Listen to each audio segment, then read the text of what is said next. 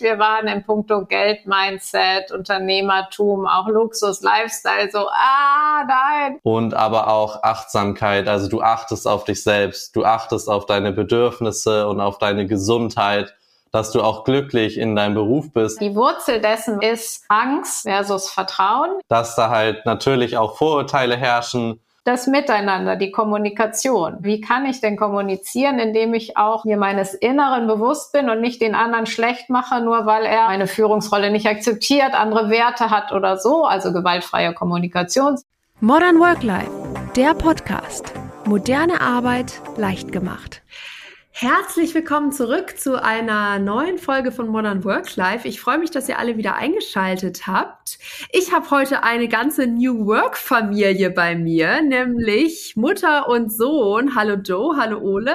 Schön, dass ihr heute mit dabei seid. Schön, dass wir hier sein können. Ja, es wäre nicht falsch, das 21. Jahrhundert als eine Ära des Übergangs zu bezeichnen. Die Digitalisierung hat Einzug in sämtliche Lebensbereiche gefunden und verändert dabei auch unsere Arbeitswelt in einem nie dagewesenen Tempo.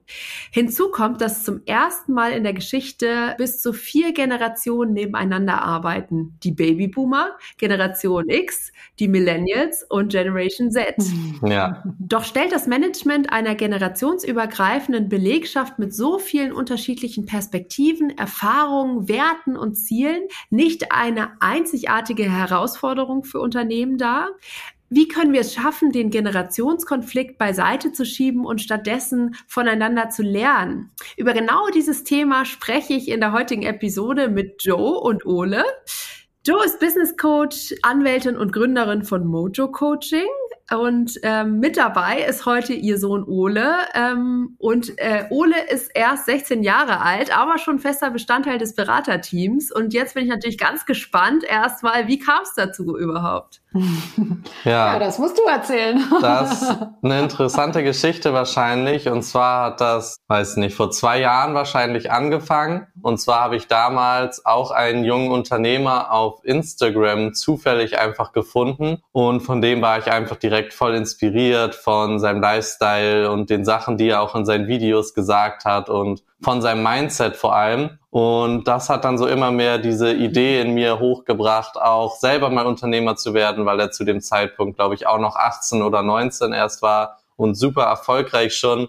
Und dann habe ich einfach immer angefangen, davon zu reden, auch in der Familie und davon zu erzählen. Und das kam am Anfang vielleicht noch nicht so gut an, aber ich habe mich da irgendwie nicht unterkriegen lassen und habe dann einfach äh, immer weiter darüber erzählt und was ich so alles cool finde und Dubai ist ja auch so toll und dass wir auch da mal hingehen sollten und so weiter. Und da bin ich auf jeden Fall auf ein bisschen Gegenwind gestoßen. Aber mit der Zeit haben sie sich auch so ein bisschen immer mehr da dran getastet und den dann irgendwann auch mal selber angeguckt und auch angefangen dann die Videos zu schauen. Und ja, irgendwann sind wir da dann auch in Coaching zu dem gegangen. Und genau. Ja, genau. Also Sie sind meine Eltern, ja. Also mein Partner Martin, der ja auch dabei ist, und ich, wir waren im Punkto Geld, Mindset, Unternehmertum, auch Luxus, Lifestyle, so, ah, nein, macht man nicht, gehört sich nicht, ja. Bescheidenheit ist eine Zier und so weiter. Doch, Ole ließ nicht locker und immer, komm, guck noch mal das Video hier von dem Loft in New York, äh, der Dubai und so weiter an. Also er hat nicht locker gelassen und wir haben dann auch irgendwann eben geschafft, uns zu öffnen und nicht mit Abwehr zu reagieren. Und darum geht's ja auch heute, sondern in die Diskussion und in den Austausch zu starten. Und in so, um es mal kurz zusammenzufassen, habe ich dann auch meine 19-jährige Anstellung gekündigt und eben den Entschluss gefasst, mich gemeinsam oder dass wir uns gemeinsam selbstständig machen. Das heißt, Ole, du hast dir gedacht, äh, ich gehe nicht babysitten oder kellnern, ich äh, werde gleich Unternehmer und nehme auch meine Eltern noch äh, mit auf die Reise. Also total genau. cool, das mal so andersrum zu erleben, dass du jetzt quasi nicht in das Unternehmen von den Eltern eingestiegen bist, sondern die, eigentlich die Initiative ergriffen hast und gesagt hast, nee, komm, lass uns das gemeinsam als Familie angehen. Ja, ja, absolut. Also ich verdanke Ole diesen letzten Entschluss, äh, wirklich in die Selbstständigkeit zu gehen. Absolut. Also das ist richtig gut. Joe, du hast mir geschrieben, als wir so drüber gesprochen haben, dass ihr in den Podcast kommt. Ja, wir äh, haben New Work eigentlich schon gelebt, bevor es cool war. Ähm, wir machen das schon seit vielen Jahren, bevor überhaupt dieser Trend aufgekommen ist. Ähm, wie setzt man das denn so als Familie um? Du hast gerade gesagt, dein Partner Martin ist auch noch mit dabei. Also ihr seid wirklich im Berufsleben, aber dann wahrscheinlich auch privat eine New Work-Familie. Geht das immer gut? Gibt es da auch mal Herausforderungen und auch mal ein bisschen äh, Zwist und Streit am, äh, am Esstisch abends? ja, also erstmal vorweg, Spoiler vorweg, natürlich geht's nicht immer gut. Aber vielleicht mal, wie ganz kurz erlaubt mir, New Work ist ja so ein schillernder Begriff und irgendwie jeder versteht was anderes darunter. Deswegen würde ich gerne sagen, was wir darunter verstehen. Ich habe ja auch mein Buch dazu geschrieben. Mhm. Also für mich sind es eigentlich drei Säulen. Uh, vor allen Dingen, das ist der Purpose, sowohl der persönliche Purpose sowie der der Organisation als wirklich intrinsische Motivation und Purpose im Schwerpunkt verstanden als etwas, was ich für andere oder für etwas anderes, die Umwelt, ne, sozusagen beitrage aber auch selbstbezogen. Ne? Was motiviert mich, was macht mich glücklich? Also Purpose.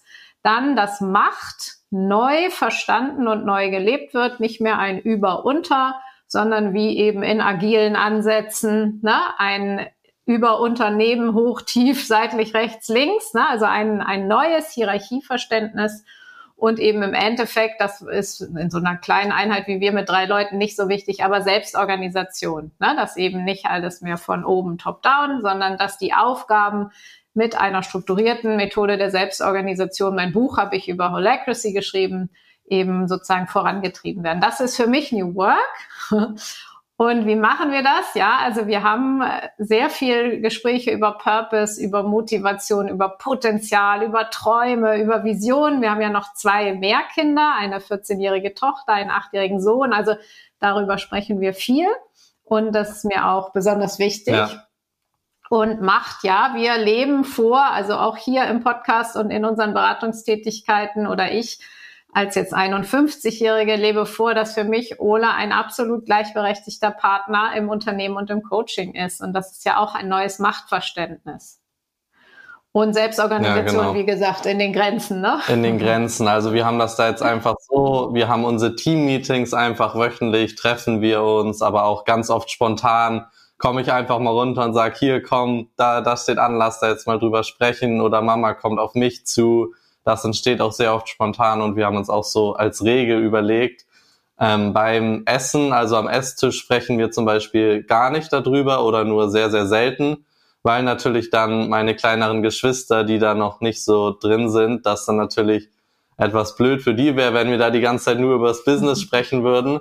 Also das ist so, so eine Regel bei uns, aber wie schon gesagt, haben wir auch die Rollen einfach bisschen aufgeteilt. Also jeder hat so seine eigene Rolle, die eigenen Themen, Fähigkeiten und Stärken, die er ins Team einbringt und das klappt auch super. Aber da fällt mir gleich was ein, was total schief gegangen ist. Ich weiß nicht, Ole, du erinnerst dich bestimmt auch noch. Wir waren zu dritt mit Oles kleinem Bruder essen, Pommes essen, spontan in der weltbesten Currywurstbude bei uns um die Ecke. Und das sollte so, ach, jetzt tun wir uns was Gutes, so ein bisschen entspannen und in der Sonne und so. Und wir sprachen aber übers Business.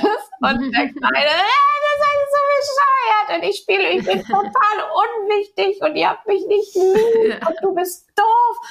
Oh, also es klappt auch nicht immer, aber wir versuchen natürlich darauf auch Rücksicht zu nehmen. Ja, ja, jetzt ist ja unser großes Thema heute generationsübergreifendes Arbeiten und das, was ihr ja eigentlich schon lebt und äh, womit ihr euch dann wahrscheinlich auch viele Wochen und Tage beschäftigt habt, ne, wie können wir das auch hinbekommen, dass wir auch alle gleichberechtigt sind, dass unsere unterschiedlichen Bedürfnisse und Ansichten irgendwie zusammenkommen, die natürlich äh, äh, ganz klar durch die verschiedenen ähm, äh, Alter einfach da sind, ne, durch, das, äh, durch die verschiedenen Generationen. Jetzt haben wir das ganze Jahr potenziert in Unternehmen irgendwo. Also wenn wir uns jetzt auch gerade große Unternehmen angucken, ja, oder auch mittelständische. Ich habe ja eingangs gesagt, ähm, wir haben theoretisch die Auswahl zwischen vier Generationen, die irgendwie zusammenarbeiten müssen und ähm, die alle ihre eigenen Vorstellungen, ihren eigenen Hintergrund, wie sie aufgewachsen sind, was sie geprägt hat, wie sie Arbeit sehen, mitbringen. Und jetzt gilt es, das in einem Unternehmen zu vereinen ein und Joe, wie du gesagt hast, irgendwie auch einen gemeinsamen Purpose zu finden. Was gibt's denn da für Herausforderungen? Also ähm, äh, vielleicht erlebt ihr das ja auch so im, im täglichen Tun. Was begegnet euch da so zwischen den Generationen?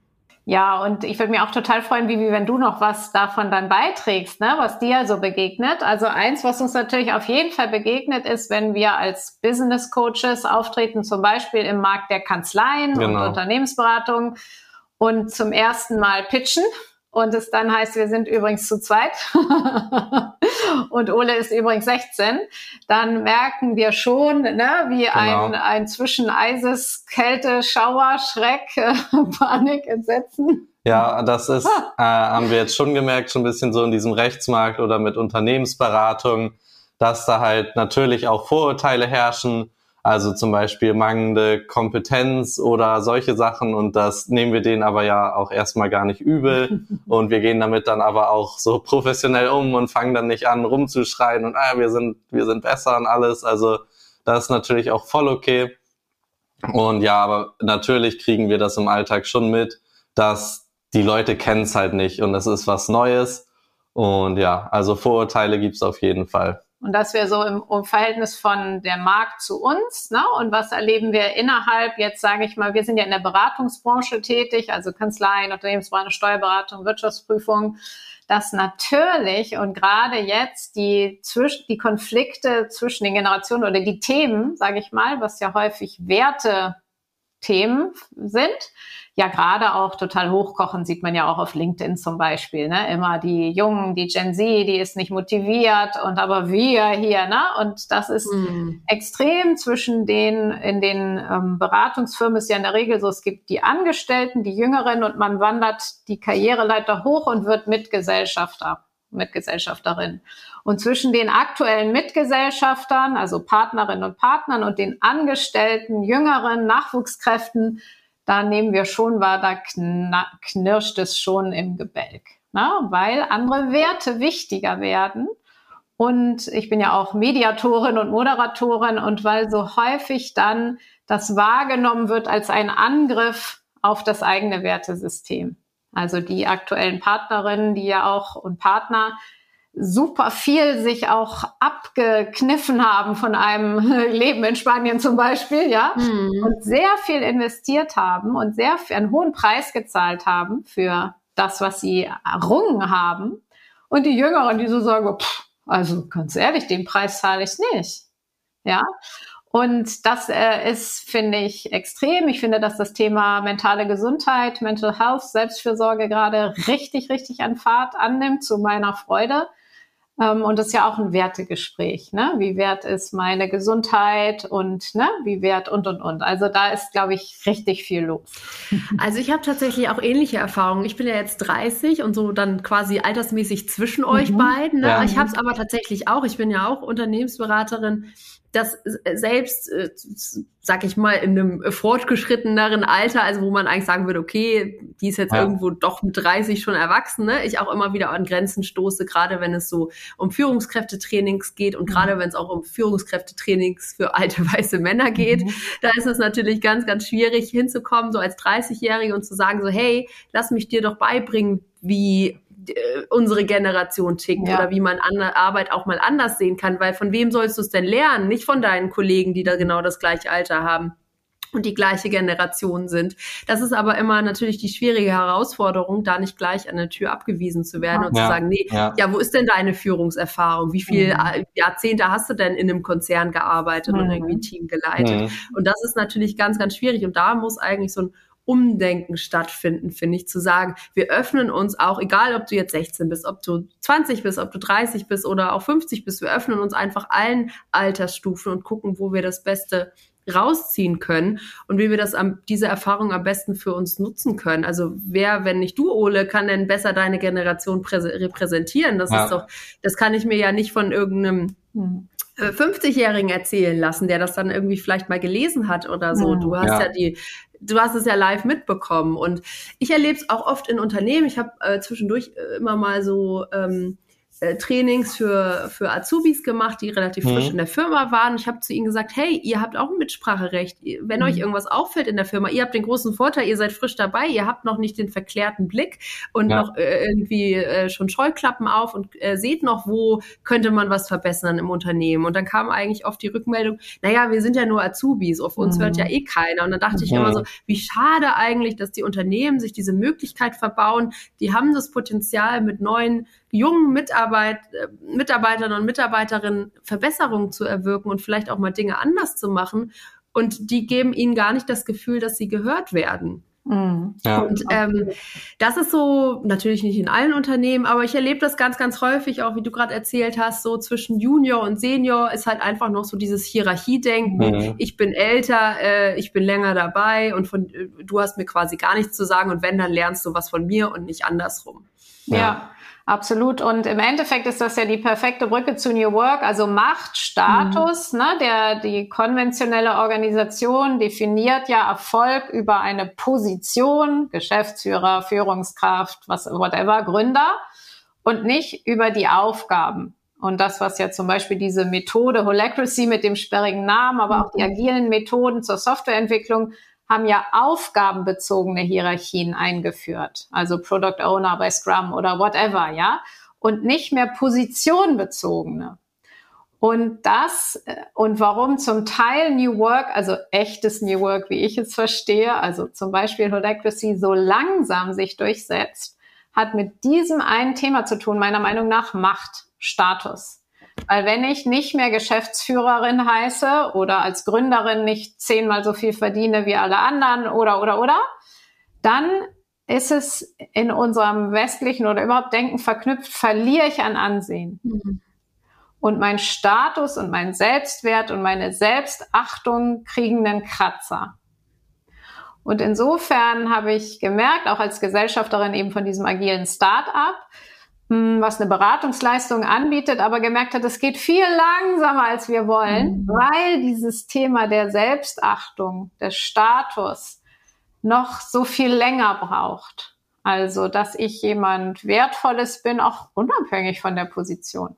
Und da kommen, die schießen ja jetzt die Gen Z-Leute rein, wenn die im Markt und auf LinkedIn und wo auch immer auftreten und sagen ja. so, hey, hier kommen wir ja. und sind teilweise eine Bedrohung, ne, sozusagen, mhm. für den mhm. Status.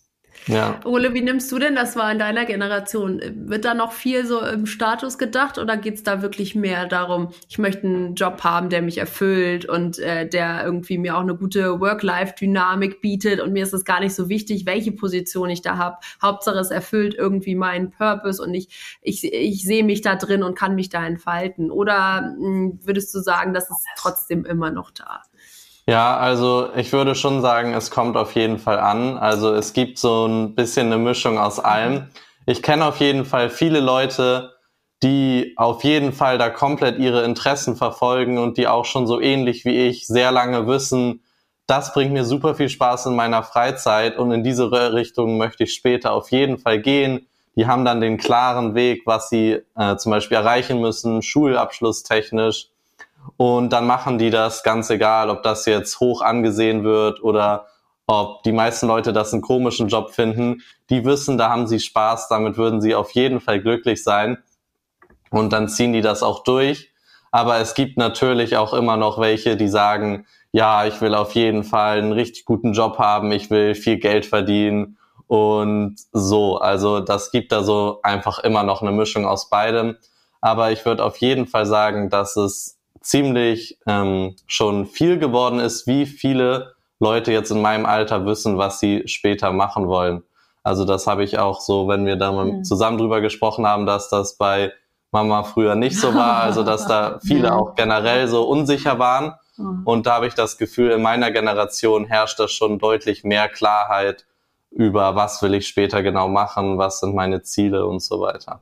Ja, das stimmt. Also ich bin sicher auch das schlechteste Beispiel in mit 18 oder 19 zu wissen, wer ich bin, was ich wollte. Also ich war davon meilenweit entfernt und insofern ist es für mich auch echt, bin ich auch stolz, dass ich Kinder habe, ja, die das anders, ne, sich anders, äh, also dass es mir gelungen ist, gewisse Muster ne, psychische innere Muster zu durchbrechen, um mhm. auch zu ermöglichen, sich wirklich zu fragen, wer bin ich, wer bin ich in Wahrheit, ne, wer, was ist mein Kern und dann zu gucken, was will ich machen. Aber ich wollte noch zwei Sachen sagen. Ich glaube, Vivi, dass dieses bisschen, was der Gen Z so vorhergetragen wird, ne, ihr habt euren Purpose und ne, ich glaube, dass das eigentlich nicht das Hauptunterscheidungskriterium ist. Ich glaube, das Hauptunterscheidungskriterium zwischen jetzt mir mit 51 und Oles Generation ist, dass sie diese Selbstausbeutung, die meine Generation äh, häufig betreibt, einfach komplett ablehnen. und da mhm. sehe ich den mhm. größten Clash. Also die wollen auch zum Teil viel Geld verdienen und reich werden und so,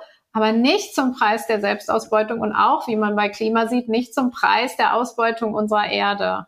Also da, glaube ich, ist der wirkliche Konflikt, den wir auch in den Beratungsfirmen total wahrnehmen. Das sind Leute, die sind ehrgeizig und leider die sagen, aber nicht zu diesem Preis. Ja, dass ich meine Kinder nicht sehe, dass ich keinen Abend frei habe, ja, dass ich krank arbeite und so, nicht zu dem Preis.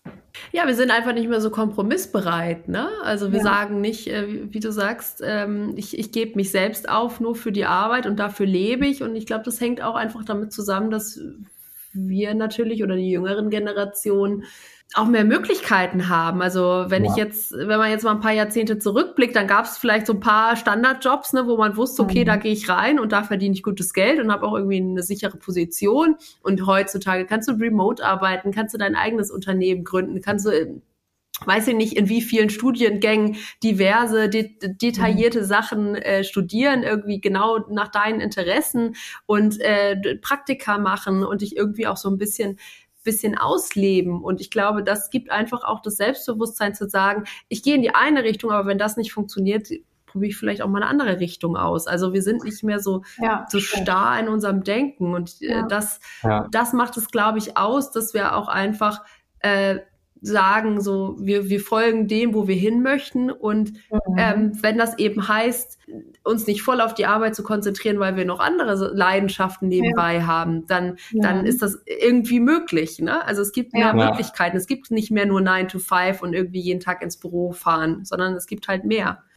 Ja, und ich glaube, ähm, meine absolute Spezialkompetenz, glaube ich, ist ja immer erstens ganzheitlich zu gucken und dann die Wurzel. Und ich glaube, die Wurzel dessen, was du gerade beschrieben hast, ist Angst versus Vertrauen. Ich glaube, dass wir ja mit The German Angst und Nachkriegszeit mhm. ne, und Flucht und Traumatisierung eine Gesellschaft sind, die bis zu meinem Alter jedenfalls ganz, ganz viel Angst in ihren Zellen hat ne? also im Mutterleib schon übertragen.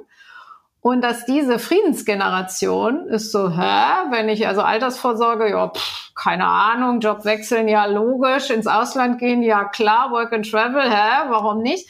Also die hat anscheinend, ne, ist in den Genuss gekommen, sich von dieser unterschwelligen, nicht, also bei, in meiner Familie ist das sehr stark, einer nicht definierten und auch nicht besprochenen und gar nicht bewussten Angst zu lösen.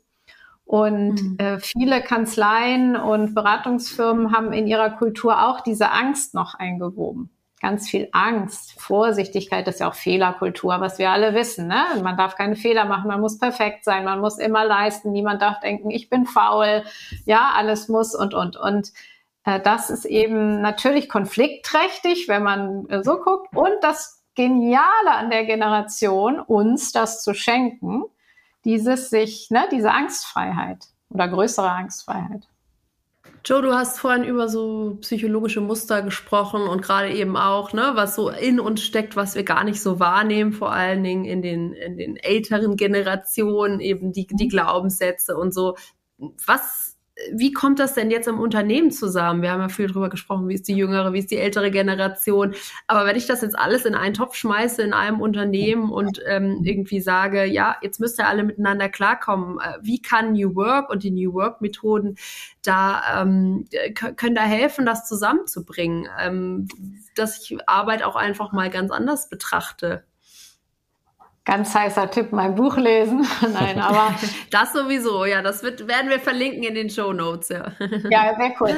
Aber was, es ist ja gar nicht auf meinem Mist gewachsen, sondern von dem Startup ncode.org. Und ich finde das so plastisch, denn die haben auf die Organisation geguckt, auf drei Bereiche der Organisation, die es braucht, um New Work ne, zum, zum Erblühen zu bringen. Das R1 ist die Rechtsgrundlage, also der Gesellschaftsvertrag ist der schon so modern geschrieben, dass es hier auch keine Geschäftsführer mehr gibt, die mehr Stimmrechte haben als andere. Also das ist rechtlich hochkompliziert. Das war damals meine Aufgabe als Rechtsanwältin. Also das eine ist wirklich die Rechtsgrundlage zu modernisieren, wie jetzt auch diese GmbH mit Verantwortungseigentum zum Beispiel. Ne?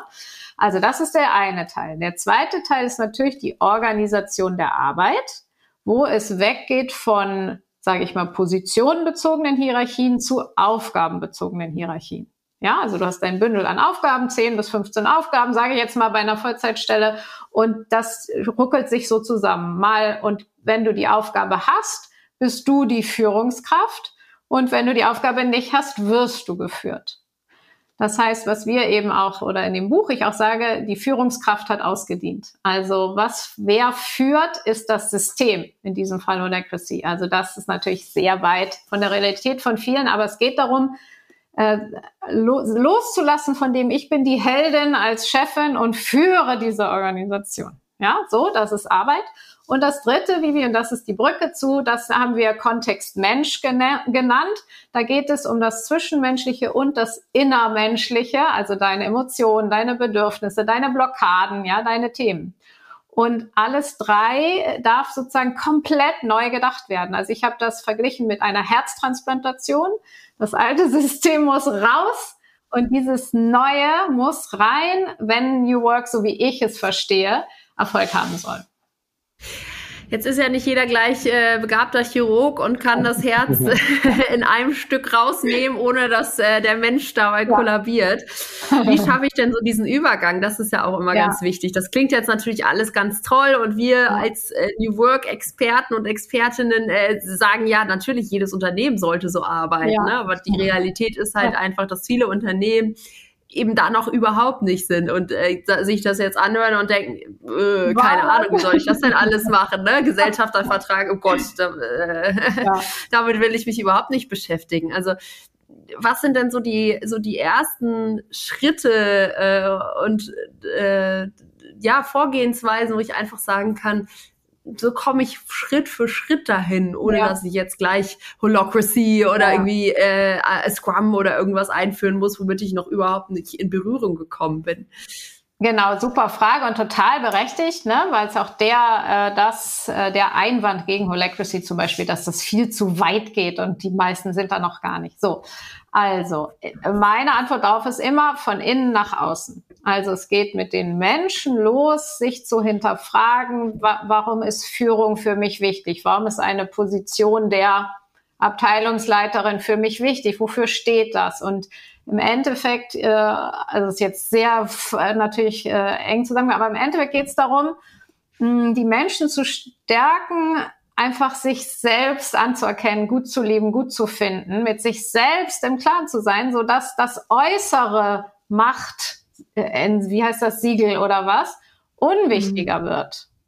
Und deswegen immer von innen nach außen. Also das wäre das, sich einfach in einem Führungsseminar mal damit beschäftigen. Was bedeutet Führung für mich? Vielleicht auch, warum schrecke ich davor zurück?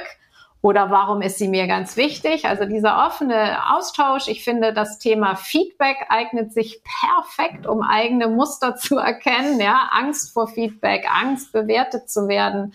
Das wäre auch so ein Einstiegsthema. Ich habe heute gerade darüber gesprochen, mit einer Firma da Seminare zu machen für die Führungskräfte. Ne? Also das finde ich ist Führung und Feedback sind so die Einstiegsthemen, um überhaupt mal diesen inneren Kontext aufzumachen. Und daraus, der zweite Schritt ist, das Miteinander, die Kommunikation. Also wie kann ich denn kommunizieren, indem ich auch mir meines Inneren bewusst bin und nicht den anderen schlecht mache, nur weil er ne, meine Führungsrolle nicht akzeptiert, andere Werte hat oder so. Also gewaltfreie Kommunikation zum Beispiel. Das machen ja ganz viele ne, New Work Unternehmen, dass sie gewaltfreie Kommunikation einführen. Das wäre so eine zweite Möglichkeit. Und die dritte wäre dann eben, wie teilst du die Arbeit auf? Wie kontrollierst du auch die Arbeit? Wie stellst du sicher, dass das Unternehmen Geld verdient? Und ja, das Rechtliche dann auch irgendwann nochmal hinterher. das, das folgt dann auf jeden Fall. Das ja. äh, bildet dann ja auch ähm, ja, die Basis für alles.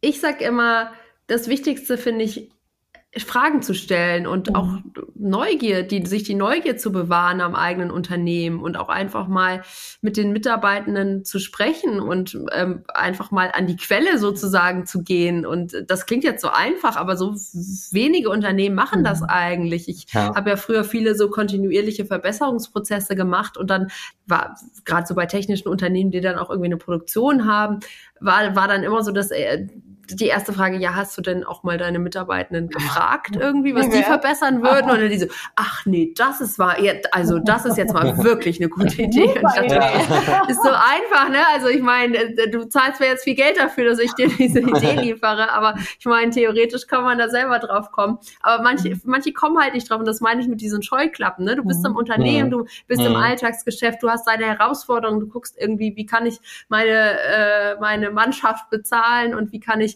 irgendwie neue Kunden gewinnen und ähm, das ist eigentlich so ein guter Anhaltspunkt, ne? von innen nach außen, mal wieder nach innen abzutauchen und zu gucken und einfach mal zu kommunizieren oder mal äh, ein Meeting zu machen mit allen, wo jeder einfach mal sprechen darf und ja. auch dieses Thema gerade generationsübergreifendes Arbeiten auch mal bewusst anzusprechen und zu sagen, wie können wir denn jetzt hier den Wissenstransfer stattfinden lassen? Was wünscht ihr euch denn eigentlich? Ähm, was äh, was fehlt euch gerade irgendwie? Wie, ja. was habt ihr für Ideen? Vielleicht schlummert ja da schon ganz, ganz viel. Und ja. ähm, eigentlich stecken ja die ganzen Kompetenzen und die ganzen Innovationen schon im Unternehmen, wenn man sich nur mal traut hinzuhören und das dann auch aber entsprechend umzusetzen oder zu bewerten. Ne? Nicht nur hinhören, sondern auch natürlich die Informationen verwerten. Ja. Und ich glaube, das ist einfach erstmal ein guter Ansatz, um mal so ein Stimmungsbild zu bekommen überhaupt. Was geht, was passiert denn hm. gerade in meinem Unternehmen zwischen ja. den Generationen? Ja, absolut. Und das ist natürlich das Niedrigschwelligste, einfach mal zuhören, einfach mal durchs Unternehmen gehen ja. und zuhören und oder eben auch sich zusammenzusetzen. Ich glaube, dass irgendwie immer mitschwingt, wenn ich denn dazuhöre und ein Gespräch, verliere ich so viel Zeit für die Arbeit. Und es ist nicht so, dass das Zuhören Teil der Arbeit ist oder das sich austauschen, sondern gerade in Anwaltskanzleien, die ja mit diesen Billable Hours, nur was ich dem Mandanten in Rechnung stelle, ne, und so mhm. weiter, dann ist, das ist Arbeit und alles andere ist nicht Arbeit. Team, Zuhören, Geschäftsentwicklung, was weiß ich, ist nicht, das, das nennen die nicht Arbeit, sondern Nerv oder ich weiß nicht, ja. Und insofern geht es darum, erstens, glaube ich, sich zu sagen, es gehört dazu und es bringt mir sogar was, weil ich Innovationen oder Ideen oder einfach ein Lachen, gemeinsames Lachen. Und glaube ich, äh, der große Schritt jetzt im Führungskräftetraining ist zu sagen, Du brauchst dafür nicht drei Stunden am Tag.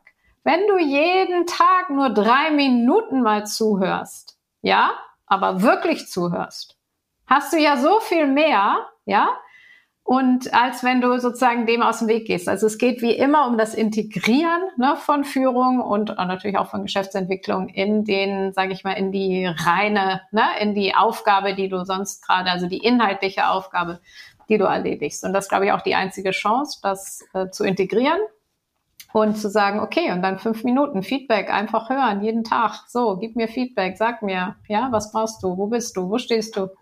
So.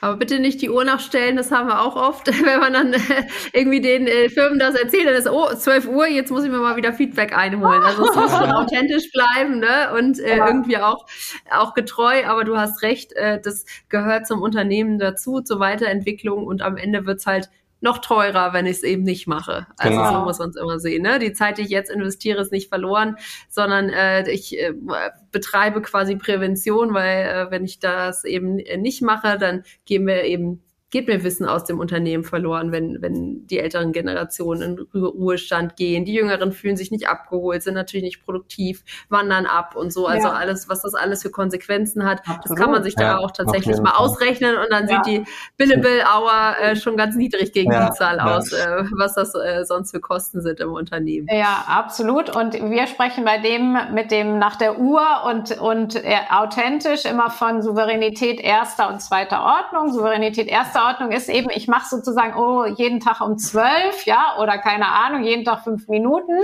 um überhaupt da reinzukommen. Und dann ist es mhm. eben so wichtig, aus der Technik eine Haltung zu machen. Wenn du dann bei der Technik stehen bleibst, dann ist es schrecklich. Ja, niemand will so einen Chef haben oder so einen Kollegen. aber es ist die Durchgangsstation sozusagen. Ne? Ja. Bis es dir zu einer Haltung wird, wie beim Meditieren. Mhm. Ich meditiere, ja, dann kann ich mir ja hier so nach der Uhr und irgendwann wird es halt immer mehr zur Haltung und zur Lebenseinstellung, ne? dass ich so mit mir und anderen umgehen möchte. Ole, was würdest du denn sagen, ist auch ein guter Weg, um jüngere Generationen zu erreichen? Also wenn ich jetzt ein Unternehmen habe, wo auch vorwiegend die älteren Generationen arbeiten und klar, äh, wir leben in einem Fachkräftemangel, also wir brauchen ja auch die, die, die jüngeren Generationen, die dann auch wirklich in die Unternehmen strömen.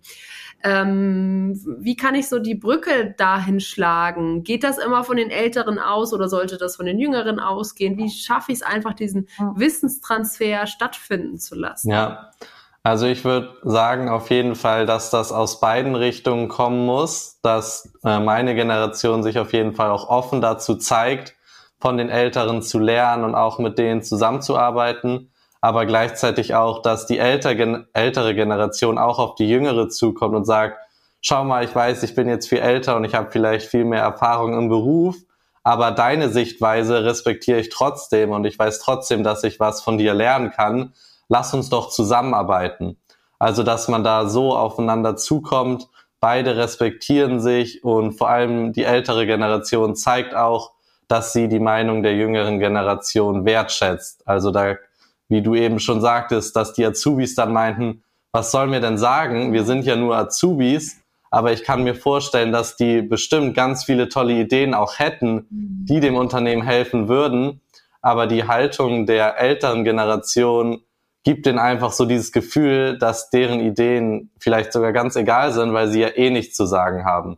Das ja. heißt, da muss wirklich von oben runterkommen, so, hier, schau mal, wir wollen eure Meinung hören, sagt uns eure Ideen. Wir hören zu und wir schätzen das auch wert. Ja, und ich glaube, häufig ist es auch die vermeintliche Haltung der anderen Generation. Auf jeden ne? Fall, das ja. ist ja das Thema. Ah, die Jungen wollen alle nicht und die wollen nur am Strand liegen, ja, und die Geldnoten zählen versus, ja, oh, diese Alten, ja, die ja. sind total unentspannt und, ne?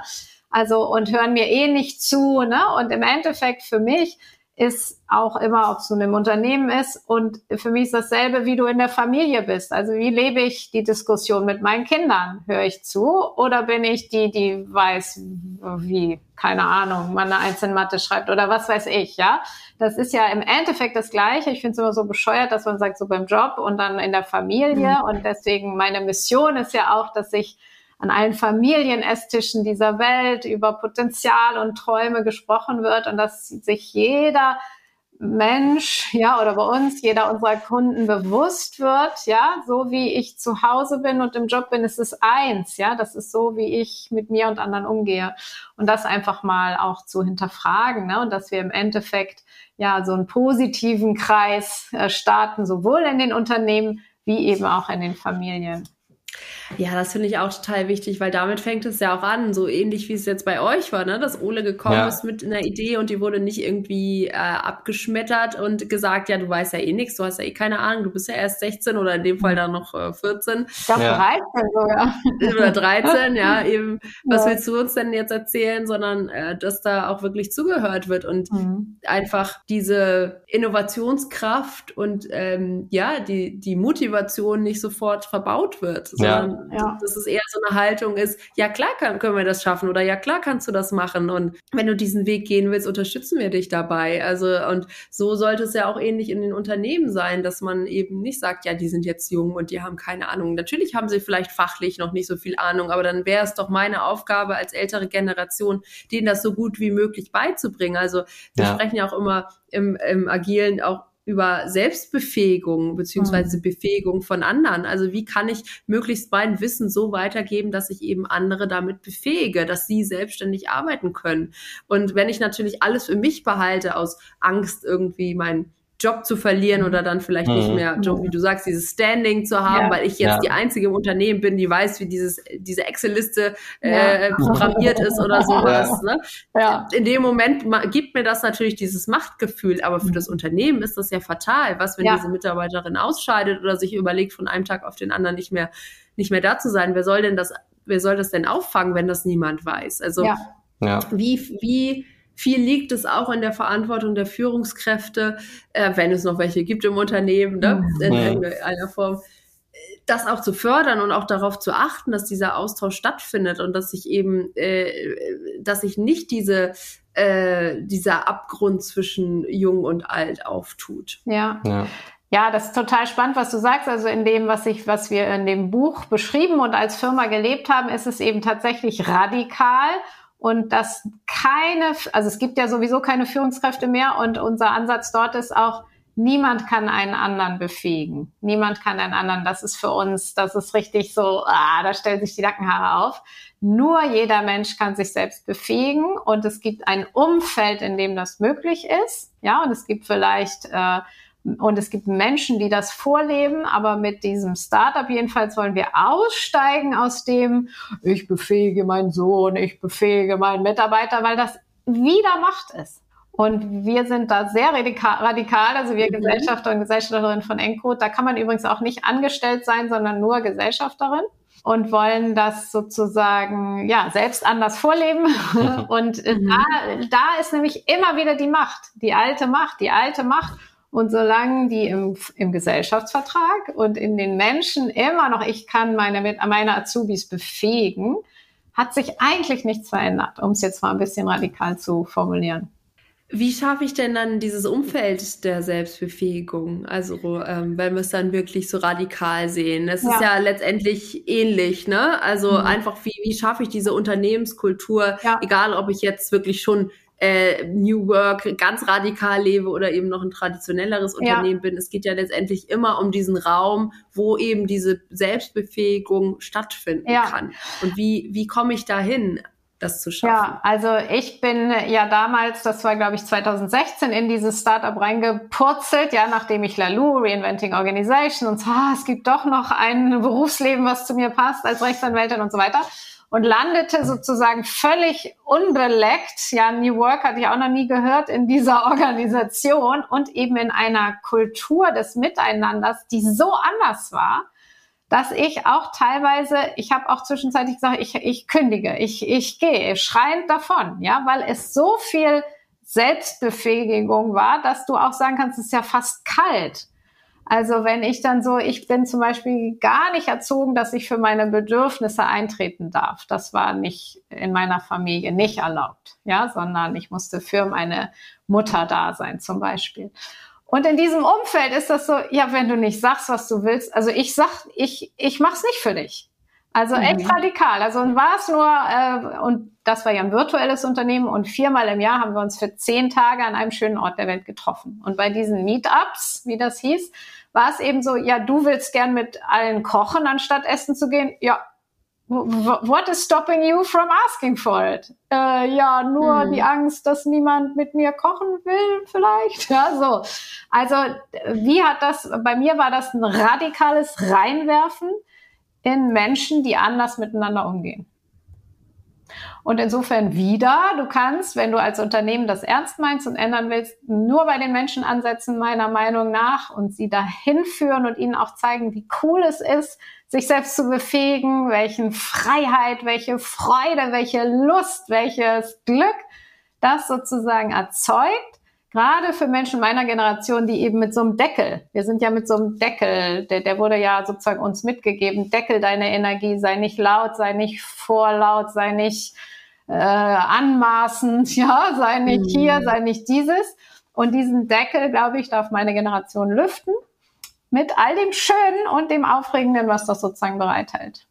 Interessant, dass du jetzt diese Attribute sagst, weil das natürlich für viele Frauen in der Arbeitswelt immer noch ähnlich ist, ne? egal welchen ja. Alters. Also das ist, äh, diese Glaubenssätze sind immer noch da. Ähm, mhm. äh, das ist äh, lustig, dass sich das trotzdem noch so durchzieht. Ne? Und ja. das ist auch so ein Vermächtnis unserer Generation. Absolut. Ähm, ja, Riesenvermächtnis. Äh, ja. Dass, das, äh, dass diese Glaubenssätze immer noch so stattfinden. Äh, ja. Interessant. Äh, ich bin mal gespannt jetzt auf Ole, deine Generation, wie es da ist. Äh, mhm.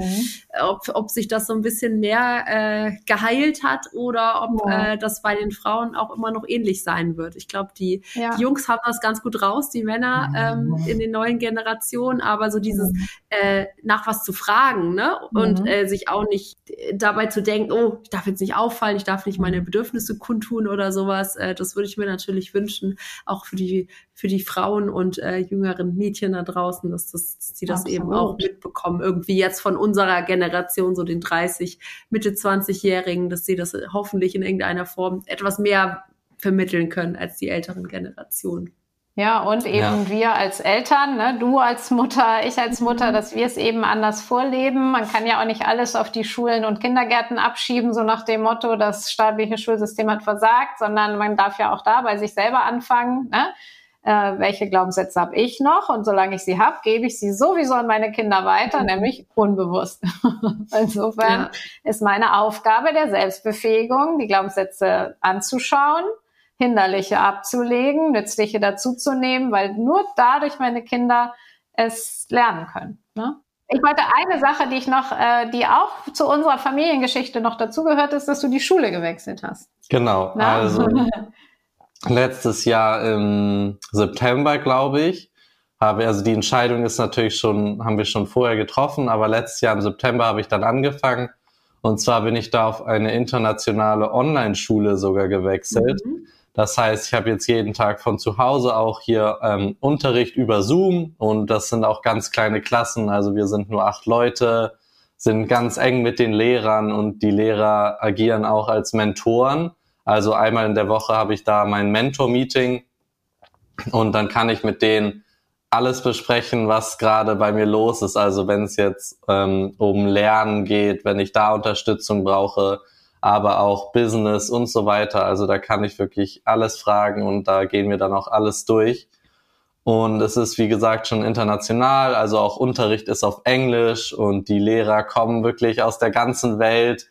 Äh, die Schüler wohnen auch überall, also ganz viele, es sind eigentlich nur ähm, deutschsprachige Schüler, aber trotzdem sehr viele sind ausgewandert oder wohnen schon ihr ganzes Leben lang Spanien, Zypern, Dubai, Frankreich, all diese Orte und das ist auf jeden Fall auch ähm, ja, sehr besonders. Und eben mir war das noch wichtig, weil auch die Klassen altersgemischt sind. Genau. Also die Schulleiterin ne, mhm. nimmt altersgemischte Klassen zwischen 10 und 19. Ne? Ja, ungefähr. Mhm. Also ähm, meine Klasse ist jetzt nicht so jung, weil wir in eine besondere Klasse eingeteilt wurden ähm, zum Lernen für die A-Levels, also die Abschlüsse. Mhm. Aber sonst ist es alterstechnisch wirklich nicht ähm, so eingeordnet. Es gibt also auch Klassen, wo 19-Jährige mit 11-Jährigen in einer Klasse sind, einfach weil die Schule auch so mit diesem Motto handelt, dass jeder kann von jedem was lernen. Also der Elfjährige kann vom 19-Jährigen was lernen, aber andersrum halt auch.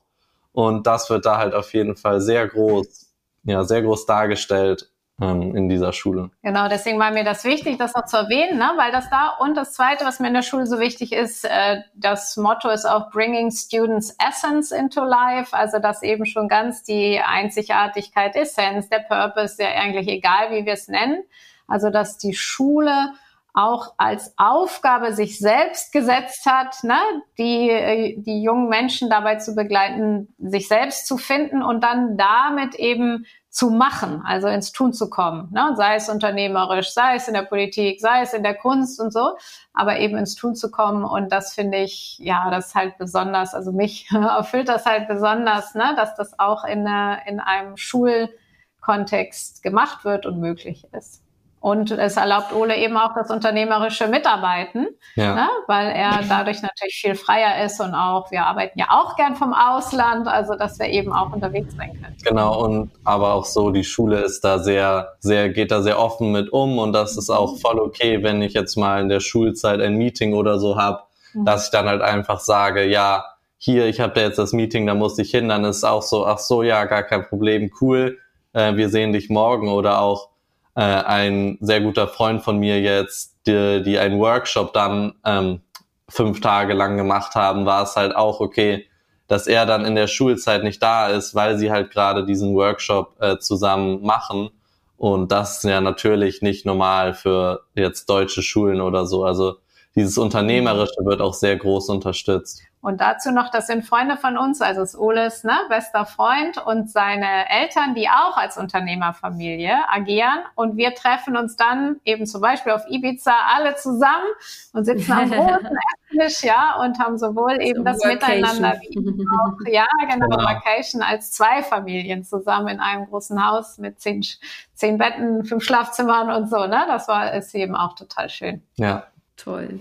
Ja, über das deutsche Schulsystem können wir noch mal eine extra Folge machen. Ja, also ein extra man an, wo hört es auf mit, mit dem unternehmerischen Denken? Ähm, wie sollen äh, Kinder oder Jugendliche das überhaupt lernen, wenn, wenn das eben in der Schule oder äh, davor überhaupt nicht gefördert wird ja. ne? und gar nicht auf die individuellen ja. Interessen eingegangen wird. Also das ist wirklich was, äh, es gehört ja auch zur Arbeitswelt dazu. Ne? 18 Jahre lang lernst du irgendwie äh, nach ganz anderen Zielen zu äh, streben und dich irgendwie einheitlich ja. zu verhalten und dann bist du in der Arbeitswelt und sollst auf einmal irgendwie individuell sein. Also wie das zusammenpasst, da können wir, glaube ich, nochmal noch mal eine ganze Folge drüber sprechen. Ich würde aber gerne abschließend von euch nochmal wissen, ja. wenn ihr eine ideale Arbeitswelt äh, euch malen könntet, ähm, wie würdet ihr aussehen? Haha, ja, die Preisfrage. Ja, gute Frage. Okay, die ideale Arbeitswelt ist auf jeden Fall für mich menschlich im Miteinander. So, also dass man Verantwortung für eigene Emotionen übernimmt und sie nicht an anderen ausagiert. Das ist mir, glaube ich, dieses Plus Plus, ja. Äh, das ist eigentlich mir das Wichtigste und dass wir ja, natürlich gutes Geld verdienen, gutes Leben haben und im Respekt mit unserer Erde sind und unserer Natur. Also ist es jetzt nicht so spezifisch, aber ich finde, ja, weil ich bin einfach so, ich, ich arbeite so mit Prinzipien. Das sind die Prinzipien. Also die Wertschätzung des Plus Plus und dass wir achtsam sind, achtsam mit uns, mit anderen, mit der Welt. Das ist sehr abstrakt und dann muss, darf jede Firma das für sich halt konkret ne, übersetzen. Zum Beispiel mit dir und mit anderen tollen Leuten. Aber ich stehe für dieses, glaube ich, für die Wurzel und für die Prinzipien. Und das ist mir das Wichtigste. Ja.